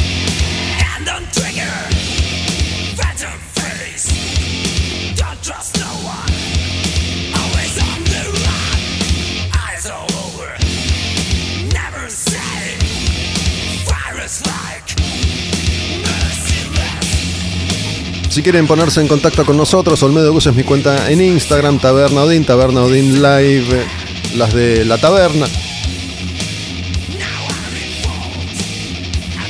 Grabo siempre con el chino que está acá conmigo en Honduras y Tames, en esta sucursal de Taberna Odin, en Palermo. Un lugar al que venís a escuchar heavy metal, a escuchar un poco de punk, a escuchar un poco de hardcore mientras tomás cerveza y comes algo.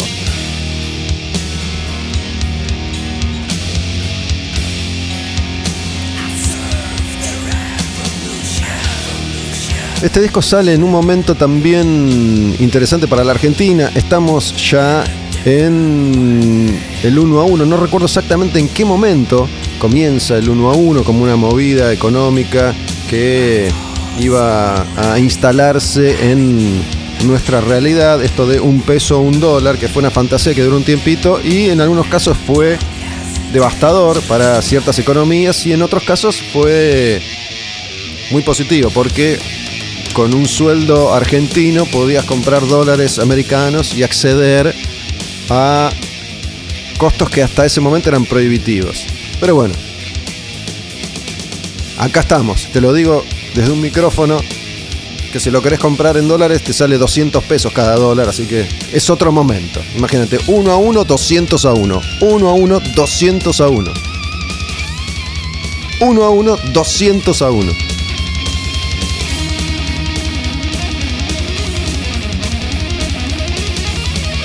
Arrancamos este 1991 hoy en un nuevo episodio de Al Demonio con el Diablo con Coroner y vamos a pasar a la próxima banda. Esta banda es under, fue under, es de culto, pero a mí me gusta mucho y creo que fue un grupo clave para escuchar y descubrir tal vez en este Al Demonio con el Diablo. Me refiero a Crimson Glory con la canción y el disco Strange and Beautiful.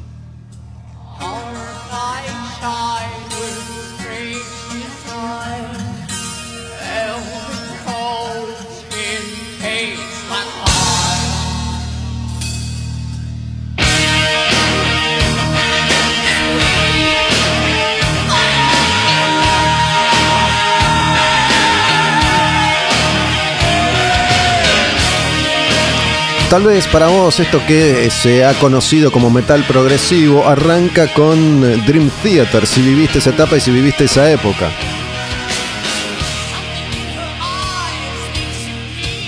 esas curiosidades que ofrecía el metal en los 90, mientras grupos que ya venían de la década anterior empezaban a quedar a un costado, a pasar de moda, a ser marcados con la cruz de el ya fue, otros grupos que no tenían nada que ver con Nirvana y que tocaban heavy metal empezaban a andar bien, arrancaban ahí sus historias, como Dream Theater, ¿no? que con la canción Pull Me Under en esta época iba a romper todo y se iba a convertir en poco tiempo en la principal banda de esto que conocemos como metal progresivo. Y a partir de entonces, un sinfín innumerable ya de artistas aparecieron recorriendo ese rumbo que se fue diversificando igual que siempre sucede. Pero hasta que apareció Pull Me Under de Dream Theater, como la canción quiebre bisagra, solo unos pocos grupos incursionaban en esta variante del sonido pesado. Más allá de Rush, que nunca terminó de ser una banda de heavy metal, existió Queensryche, que era el grupo más importante de esa generación de poquitos grupos que experimentaban con algo más elaborado, si querés. Queensryche, que había arrancado como un grupo de heavy clásico, rápidamente se transformó en una máquina asesina de tocar. E iban a cerrar su mejor etapa también en esta época con Empire. Y desde entonces su carrera es un devenir que nunca más ha podido hacer pie real si comparas al Queensryche desde entonces ahora con el Queensryche de los 80. Y había una banda que es esta que se llama Crimson Glory que tomaba varios de los ingredientes de Queensryche. Le agregaban un toque visual y estético en ese momento interesante, unas máscaras y un maquillaje que ocultaban las identidades, sobre todo de mm, el cantante.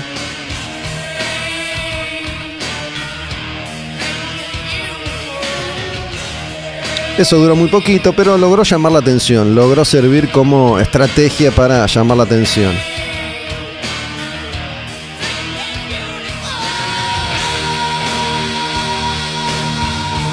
Y tienen un par de discos en los 90 muy muy interesantes, también en, los 80.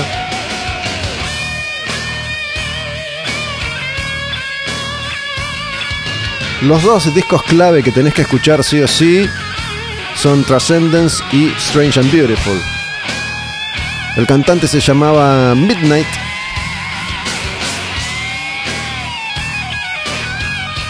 Todd La Torre, que es el actual cantante de Queensryche, tocaba en Crimson Glory. Todd La Torre además es baterista.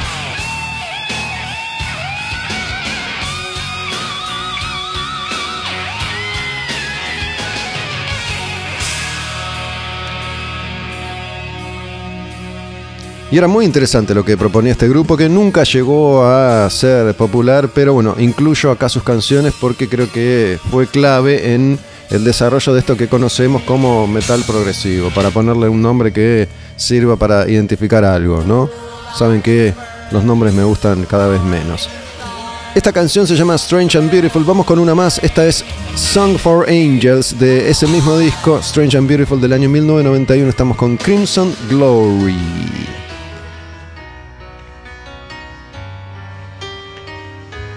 Y ya en este 91, fíjate las cuestiones artísticas diferentes que conviven. Crimson Glory con Crowbar, con Cathedral, con Cannibal Corpse, con Armored Saint, con Autopsy y con los discos que vamos a escuchar después. Porque en los 90 también el metal extremo empieza a diversificarse y ya van a ver todo lo que empieza a suceder.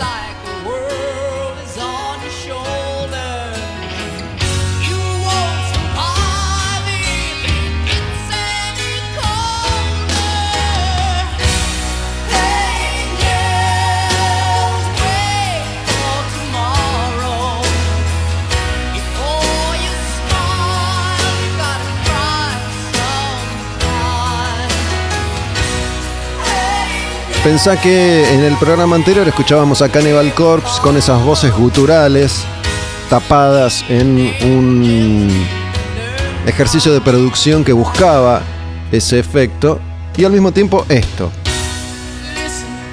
que parece de una pureza celestial.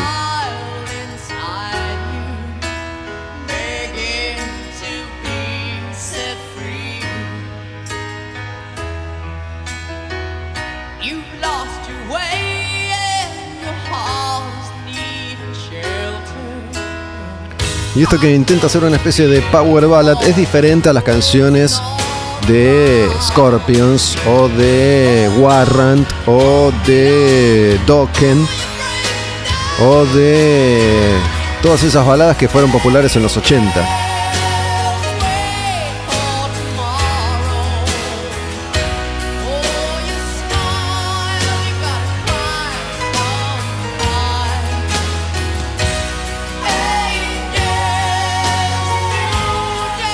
Y de Crimson Glory nos vamos a algo completamente distinto, algo que estaba empezando, algo que estaba arrancando, ese sonido doom, denso, pesado de New Orleans, de Nueva Orleans, Luisiana. Uno de los tantos amigos de la zona de Phil Anselmo de Pantera, vecinos, con quienes iba a armar después Down.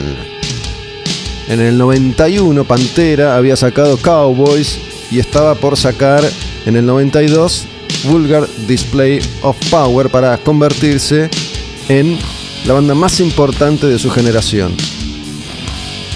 Pero esto que estamos escuchando es Crowbar. Crowbar edita su primer disco en el 91 y se llama Obedience Through Suffering.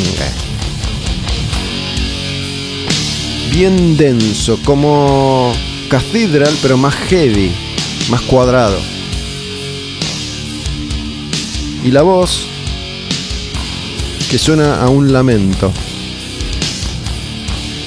Soy fan de Crowbar, me encanta. Me acuerdo cuando oh, me compré este disco, lo escuché por primera vez y dije, oh, me gusta. En los 90 se empezaba a ir para todos lados. Más rápido, más veloz, más heavy, más técnico, más extremo, menos extremo, más lento, más podrido, más, más melódico.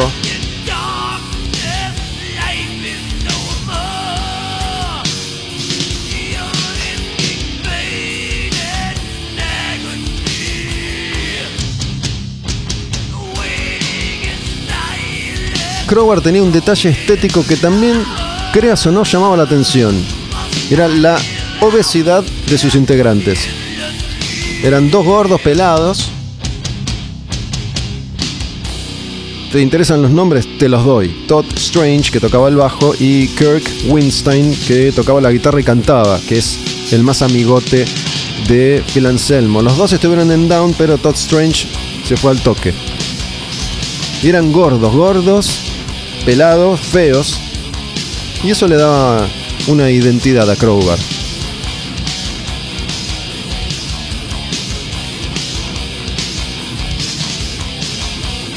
Waiting in Silence se llama esta canción. Espero en silencio, espero morir, espero reventar, espero la desgracia, la perdición, la maldición. Solo espero cosas malas en silencio.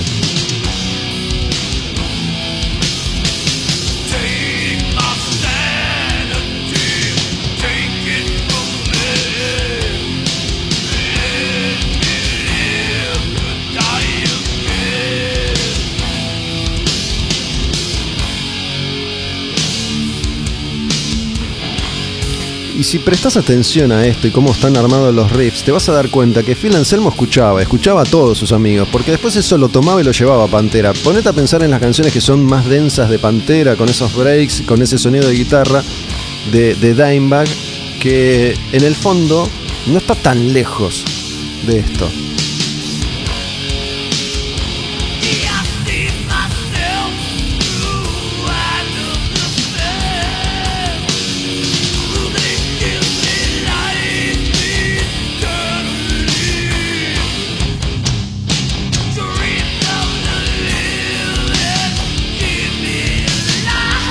Esta se llama Waiting in Silence. Vamos a escuchar una más de este disco debut de Crowbar, año 1991, Obedience Through Suffering. Esta se llama I Despise.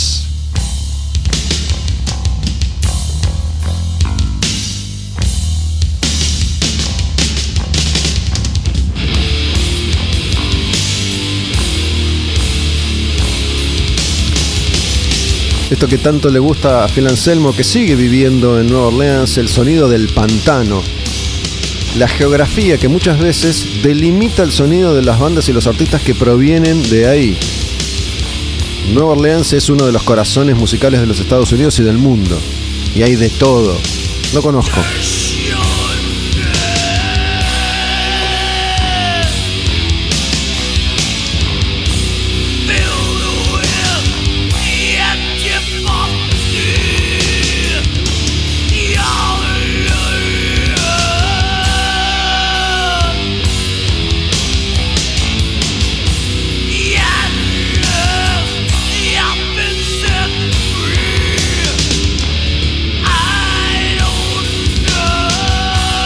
Lo de Crowbar era tomar lo que había hecho Saint Vitus y mezclarlo con Cannibal Corpse. Saint Vitus estaba más en la escuela Black Sabbath, más light, más melódica. Esto le imprime una pesadez diferente. I despise Crowbar.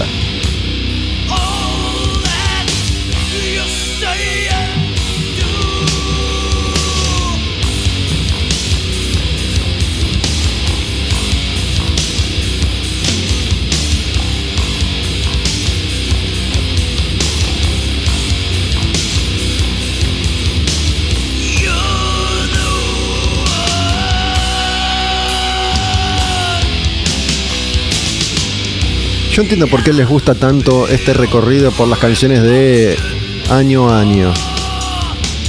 Si yo fuera oyente me gustaría escuchar esto, porque tenés programa a programa la historia misma del heavy metal. Básicamente está todo incluido en esto. Y es una chance para, en un recorrido dinámico, recordar bandas que te gustaban, descubrir a un montón que no conocías y tener una detrás de otra las canciones que hicieron historia. Y hablando de hacer historia, me preparo ya para el próximo disco. Vamos a entrar en uno de los discos más lindos del año 1991. Me acuerdo cuando escuché por primera vez a esta banda, de la que ya tenía referencia como si fuera un grupo hardcore, un hardcore bien crust, bien crudo. Y de pronto, a principios de los 90, algunas bandas llegaban, entre comillas, medio tarde al sonido trayero que había dominado cierta parte de los 80. Y grupos que venían del punk, que venían del hardcore, pulían su sonido y salían con algo distinto, que les funcionaba bien al menos durante un rato. Me refiero a bandas como Suicidal Tendencies o a COC Corrosion of Conformity. Este es un discazo y es una rareza dentro de la discografía de COC, porque no es ni hardcore punk como al principio, ni rockero stoner como iban a ser después. Se llama Blind. Y es una belleza este disco. Esta canción se llama Damned for All Time. En su momento se usaba el término crossover, que es esto de cruzar estilos. Se usó para describir a SOD, por ejemplo, que mezclaba el hardcore con el trash. Y también se usó para describir este sonido, que era una mezcla de distintas esencias, como en el caso de Suicidal o COC. Me gusta cómo esta canción te va llevando, te mete en esta intro, vas entrando en clima y de pronto arranca, arranca ese riff. Ahí. No está lejos de Metallica esto de Master of Puppets, ponele.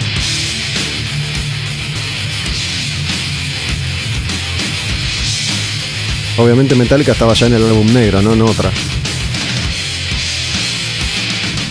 Escucha, temón.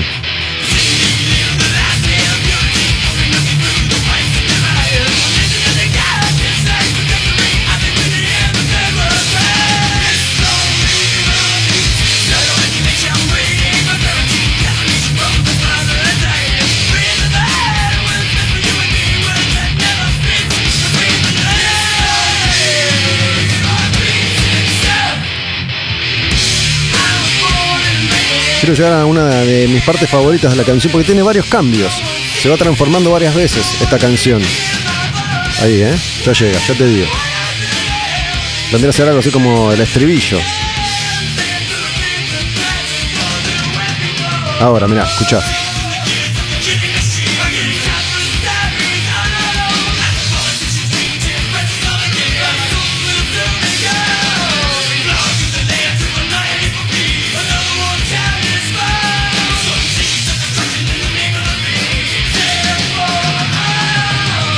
Jammed for All Time. Y en ese estribillo notas cómo se cruzaban los distintos estilos, ¿no? Como el thrash había tomado del hardcore eso de gritar los estribillos, de corear a varias voces los estribillos, con grupos como Testament o como Exodus. Y COC, que venía del hardcore y que inspiró a Testament y a Exodus, ahora devolvía la gentileza y el influenciado se transforma en el influencer.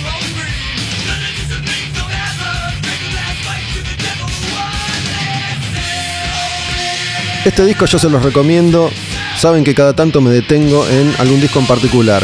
Lo mismo que les dije sobre Mental Vortex de Coroner, les digo sobre Blind. Este es un disco para agarrar y escucharlo completo, así que tómense ese trabajo si tienen ganas. Por lo pronto yo elegí tres canciones. Esta es una, se llama Damned for All Time, y este es otro temazo que se llama Dance of the Dead. Y este quiero que lo escuchemos completo, ¿sí? Me tomo un recreo, un respiro y ya volvemos. Me queda una más de COC. Se viene Dark Angel.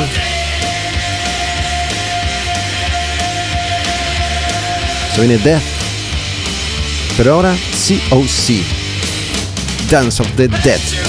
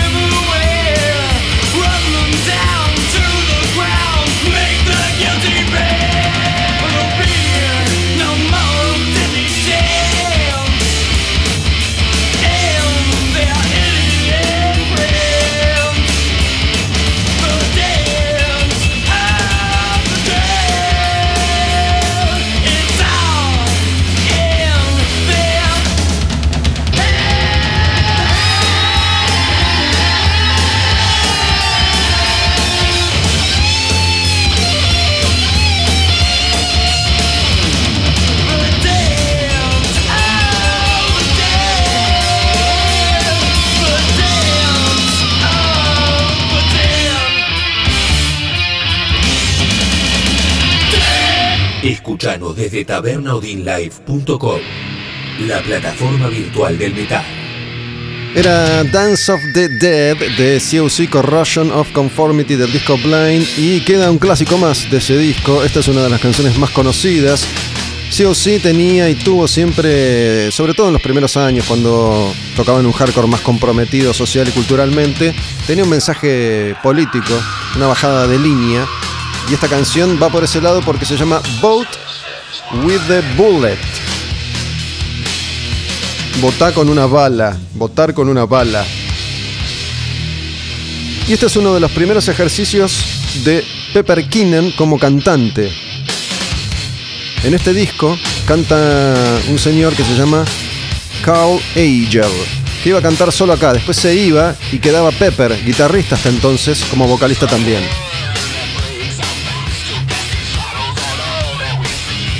Pero está inseguro y le mete efecto a la voz.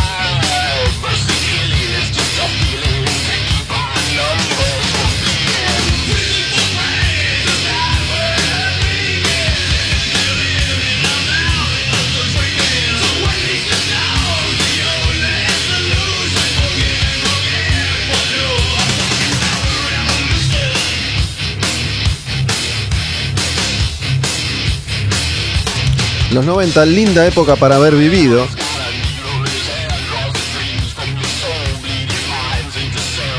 Tantas cosas pasaban al mismo tiempo. Y estaba bueno estar ahí, vivirlas todas, recibirlas todas, darles la bienvenida a todas.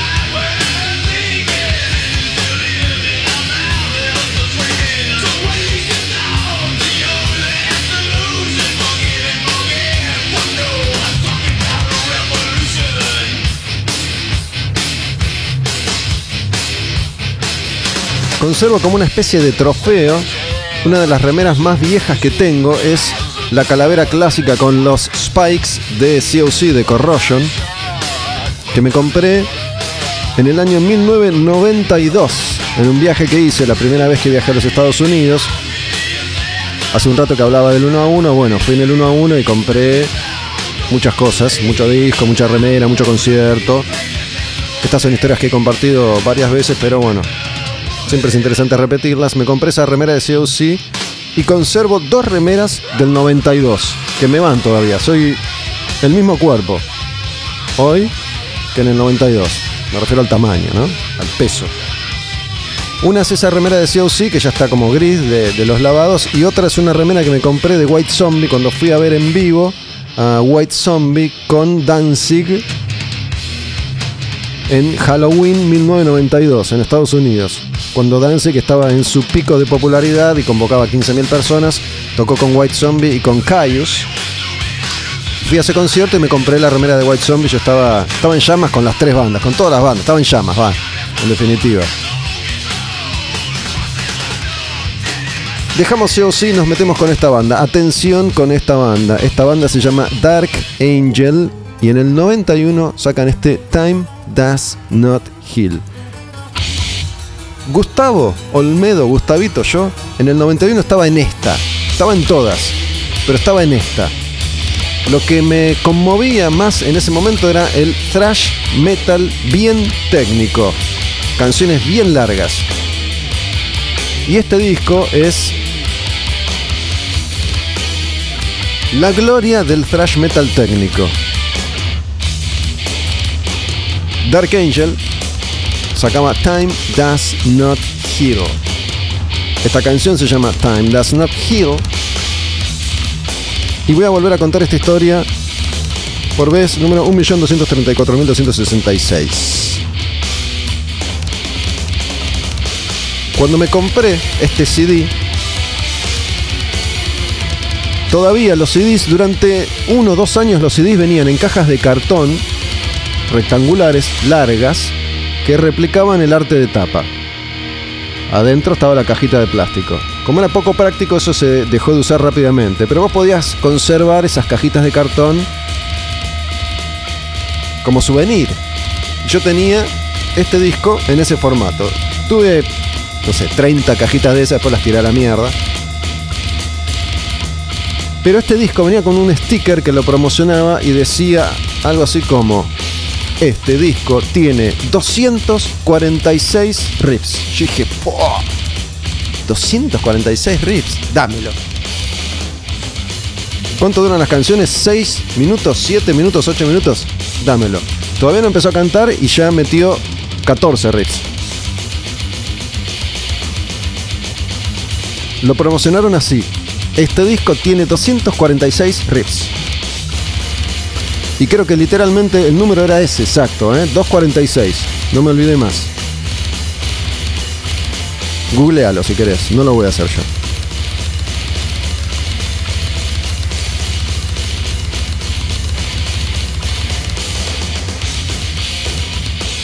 Van dos minutos y medio de canción y el tipo no empezó a cantar aún, ¿eh?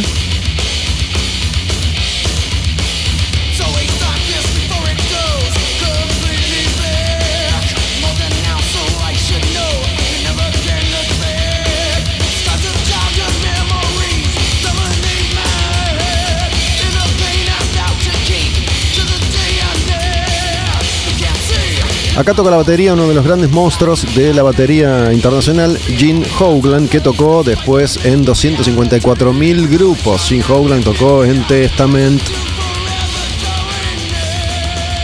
Tocaba en esta que ha sido su banda, Dark Angel. Pero tocó la batería en muchos, muchos grupos. Te menciono algunos si querés.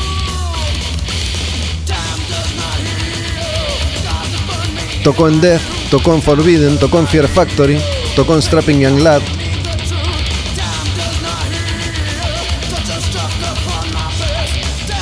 Tuvo participaciones en vivo con Anthrax, con Opeth, con Unearth. Creo que en el thrash, después de Dave Lombardo, viene él.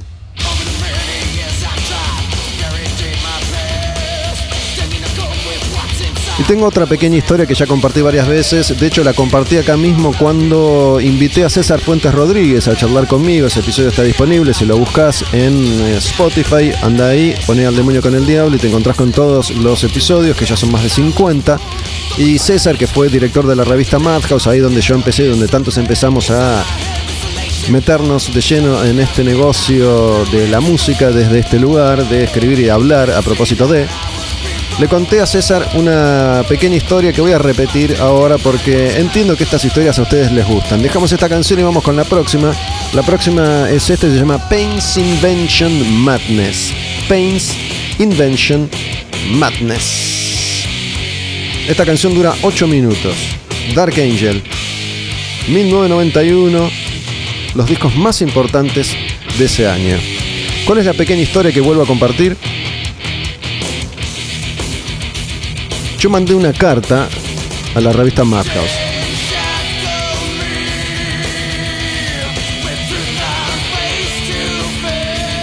Creo que la escribí a máquina, máquina, estoy hablando máquina, mecanografía, vieja máquina mecánica de teclear.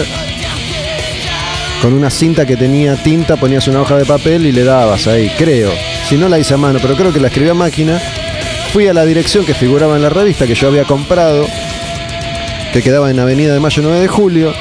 Toqué la puerta, no había nadie. Toqué la puerta, no había nadie. Pasé por debajo de la puerta mi carta. Y resulta que me llamaron. A los tantos días me llamó César a mi casa. Y les había gustado cómo estaba escrita esa carta. Y me convoca a una reunión, digamos. Entonces ahí voy a la revista, conozco a César, conozco a Frank. César y Frank, Frank Blumetti eran como los que manejaban la revista. Y me proponen hacer una, una pruebita para ver si podía empezar a escribir en la revista. Imagínate, yo estaba flotando en el aire. Ya estaba fantaseando con ideas que rápidamente iban a derrumbarse frente a mis ojos porque dije, bueno, listo, ya está, encontré mi camino, es este. De hecho fue así, porque bueno, acá estamos, ¿no? Y me dijo, bueno, te, te vamos a tomar una pruebita, escribite, elegiste dos discos y escribite unas reviews, unas críticas de discos. Me lo traes y ahí vemos. Y elegí dos discos de este año, 1991. Yo empiezo en el 91 en Madhouse. Elegí el disco del año que fue el álbum negro de Metallica. Escribí unas, unas palabras y elegí este disco de Dark Angel, Time Does Not Heal. De alguna manera, esta parte de mi vida comienza con este disco también. La primera vez en mi vida que escribo algo, que en este caso nunca fue publicado, fue una prueba nomás, fue sobre este disco Time Does Not Heal de Dark Angel y el álbum negro de Metallica. Les pareció que estaba lo suficiente bien, suficientemente bien escrito como para decir, bueno, dale, venite. Esto es Adonoren negro. Y así hice mi primer laburito. Y acá estamos.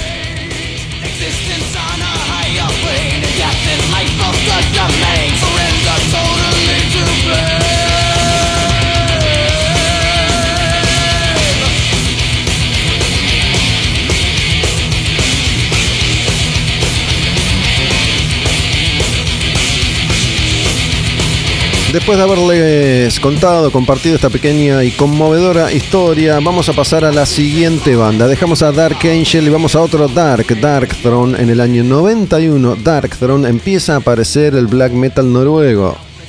Empieza a aparecer esto, que era más extremo que lo extremo de lo extremo, más oscuro, más denso, más satánico, más diabólico. Empiezan a aparecer estas bandas que desde los bosques de Noruega, la nieve, el horror, cautivaban a un universo de jóvenes adolescentes, en general varones, que encontraban acá otra verdad. Esta canción se llama Cromlech y es del disco Soul Side Journey de Darkthrone. Los clásicos clásicos de Darkthrone iban a salir después de este disco. Acá el grupo todavía era medio ultra técnico para lo que después iban a hacer. Más trayero, si querés. Pero ya estamos en Noruega, ya estamos en el black, ya estamos en la oscuridad total. Y ese sonido, ese bajo, esa guitarra, esos, esos blast beats.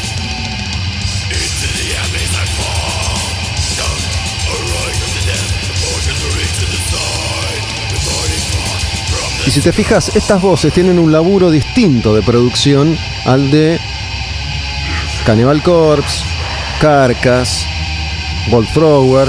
Hay una búsqueda que va más allá de eso. Tiene que ver con el ambiente. Con esta forma de tocar la guitarra que inventa Euronymous, el de Mayhem, el que fue asesinado de 200.000 puñaladas por Count Krishnak.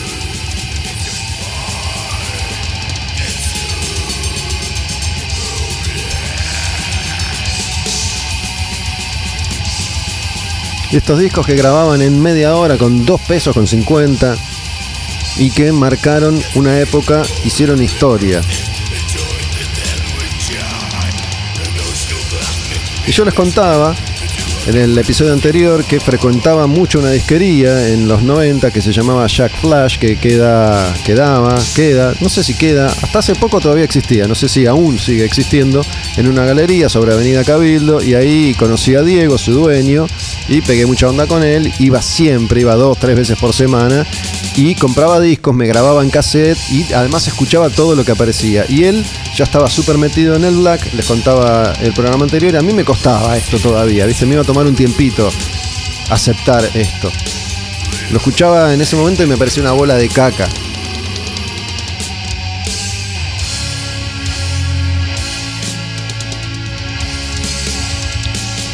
La canción que viene se llama Soulside Journey, es el nombre del disco. Estamos con Dark Throne, llegando ya a las últimas canciones de este repaso por el año 1991 que nos va a llevar algunos episodios, ¿no?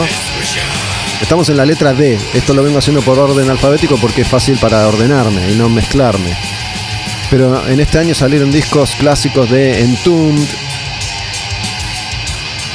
de Gorguts, es el disco, es el año de Pink Bubbles Go Wave, el primer traspié monumental de Halloween.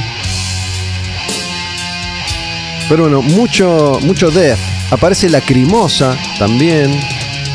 Meshuga. Motorhead. Ozzy. Poquitos clásicos. Poquitos artistas clásicos. en este 91. Aparece Motorhead, aparece Ozzy y creo que nada más. ¿eh? Es el año de Arais, de Sepultura.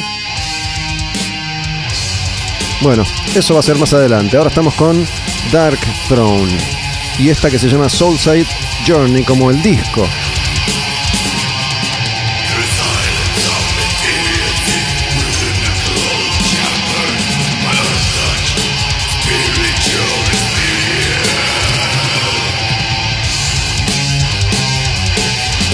Un dato de color, ¿sabe usted que Darkthrone nunca jamás tocó en vivo?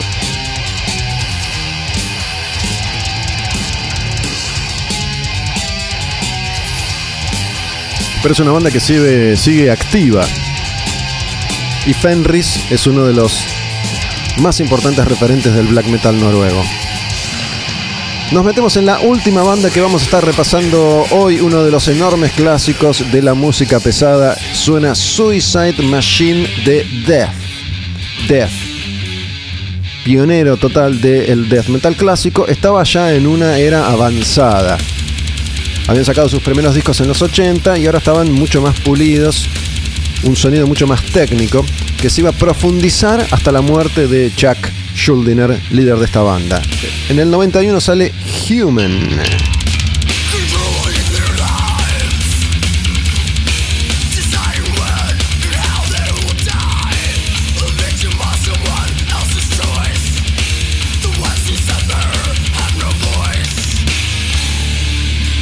Por esta banda iban a pasar los principales instrumentistas del metal extremo técnico.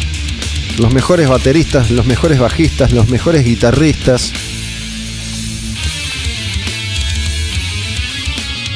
Death fue una de esas bandas por la que pasaron decenas de músicos. La formación no duraba más de dos semanas. Músicos que después o antes tocaron en Massacre, tocaron en Cynic, tocaron en Obituary, tocaron en Disincarnate, tocaron en Cyrus, tocaron en montones de grupos. Sobre todo el más importante creo yo fue Cynic. Ya llegaremos a Cynic. Piensen que estamos recién en el 91, quedan 92, 93, 94, 5, 6, 7, 8, 2000.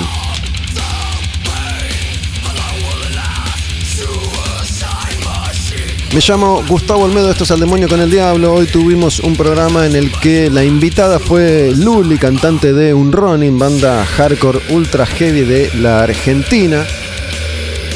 Y seguimos adelante con este repaso. Las canciones, los discos, los artistas, lo que pasaba en el año 1991.